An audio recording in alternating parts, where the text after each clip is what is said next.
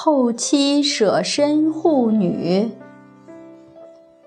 南齐崖州有一个参军的继妻王氏，丈夫死了，她办丧回去，自己有个小儿子，女儿是前面的妻子生的。王氏拿大珠子做女儿的手串，那时珠子严禁私自流通，发现之后处罚是非常的严。如果不登记上税，偷偷把珠子带出境去，要办死罪。这个女儿就把珠子扔掉了，可是儿子尚且幼小，不懂国家法令。他就又捡来放在娘的妆帘里头，帘也就是装嫁妆的那些器具。母子两个都不知道，出境的时候就被官吏查出来了，按法令要办死罪。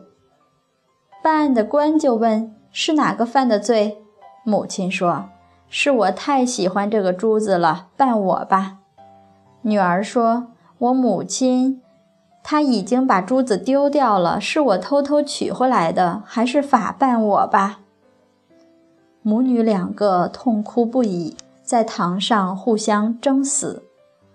办案的官详细询问以后，知道了他们实实在在的情况，赞叹地说：“真是贤德的继母啊，真是孝顺的女儿。”于是把他们两个都释放了。多么难能可贵！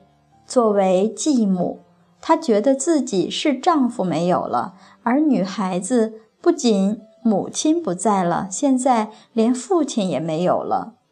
她又不忍心让这个花季少女去送死，而姐姐想到弟弟年龄小，需要母亲呵护。所以跟继母争死。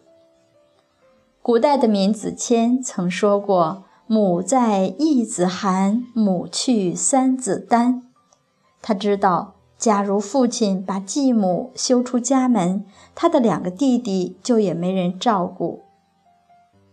古代这些圣贤们都能以大局为重，这娘儿俩没有串供的机会，也不知道实际情况。却能毫不犹豫地要替对方担罪。我们听了这些故事，静下来细品，更觉感人。反观我们现在，人都是想尽一切的招数要争理，争理争理，罪过归你，真是这样。我们有几个人能够为他人着想呢？先不说为外人了，比方说夫妻两人吵架时，来个七大姑八大姨的，他们恨不得把丈夫说的一无是处，简直踩到地底下去了。就这可能还不解气，过了一个月，两人还得继续过日子，何苦来哉？因为您没有智慧和德行，才会干这种事。有的男士把自己的太太说得一钱不值，日子还得一直过下去。我们为什么要把日子过到这种程度？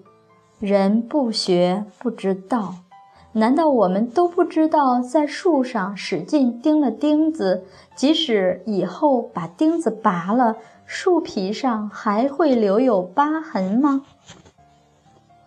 一定要记着。宁可把所有的罪过都争到自己身上来，以求得局面的安定。即使让我死了又怎么样？